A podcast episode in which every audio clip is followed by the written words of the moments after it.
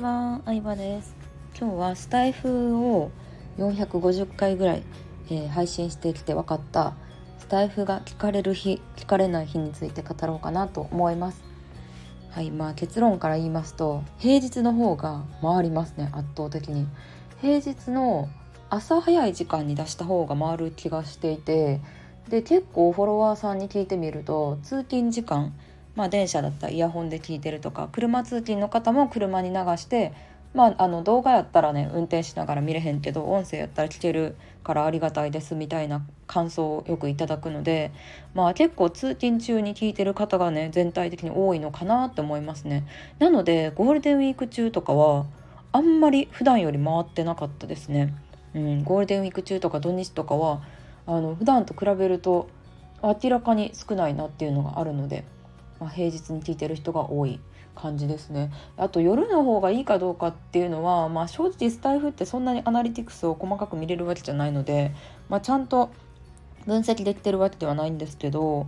うんまあ朝の人の方が多いのかな？音楽聴くみたいな感じで聞いてくれてるのかなって思いますね。でもお風呂で聞いてくださってる方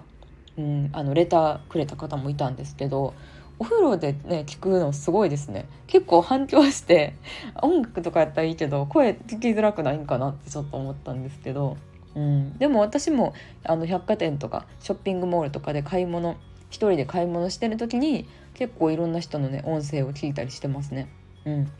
音楽聴くのに飽きたら聞いたり。で、まあ、最近ある実験をしてみましてゴールデンウィーク前ぐらいかなの時にあの10個ぐらいまとめて音声を出してみたんですよ。うん、10個ぐらいまとめて、まあ、質問に答えるっていうので出してみたんですけど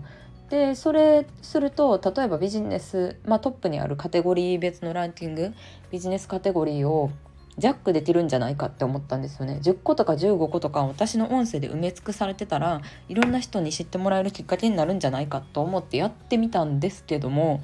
ダメでした結論から言うと。まあ、一個一個の再生数がそんなに多くなかったんでそれでランキング入ってなかったのかもしれないんですけどまあでもあの1個しか入ってませんでしたね。なのでおそらくあの1つのチャンネルにつきランキングには1つの音声しかランクイン入りしないっていうまあルールというか、うん、規則があるのかなと思いました。これは YouTube のあのランキングでも同じなんですけど YouTube も昔はねジャックできてたんですよね。まあ、例えばですけどヒカキンさんが動画を5本とか一気に出したらもうヒカキンさんのチャンネルで5本ランキング入りしたりしてあのわーみたいになってたりしたんですけどある時から1つのチャンネルからは1つしかランクイン入りできないみたいになったんですよね。うん、サブチャンネルとか持ってる人はそれを合わせて2つランクイン入りしたり誰かとコラボしたら別の人のチャンネルでアップしてるからこうなんか入ったりするんですけど、うん、あと、まあ、YouTube の場合で言うとなんだろうなあの内容によってはランクイン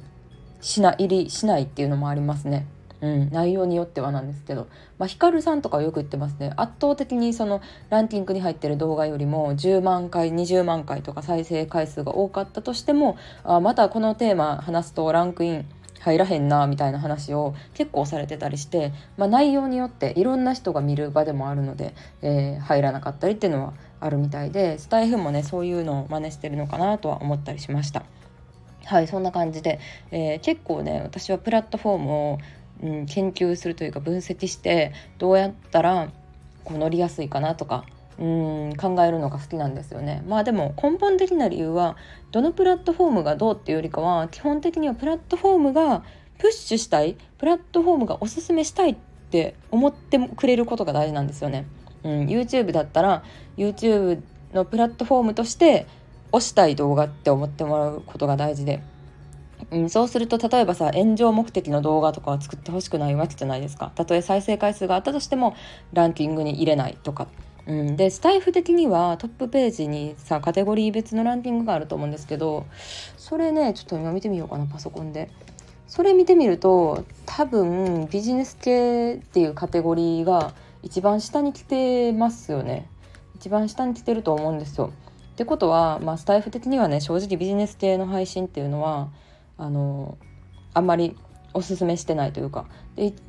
まあ、芸能人とかタレントさんとかに入ってきてほしいのかなとは思いますね。エンタメ系とか歌音楽系とか、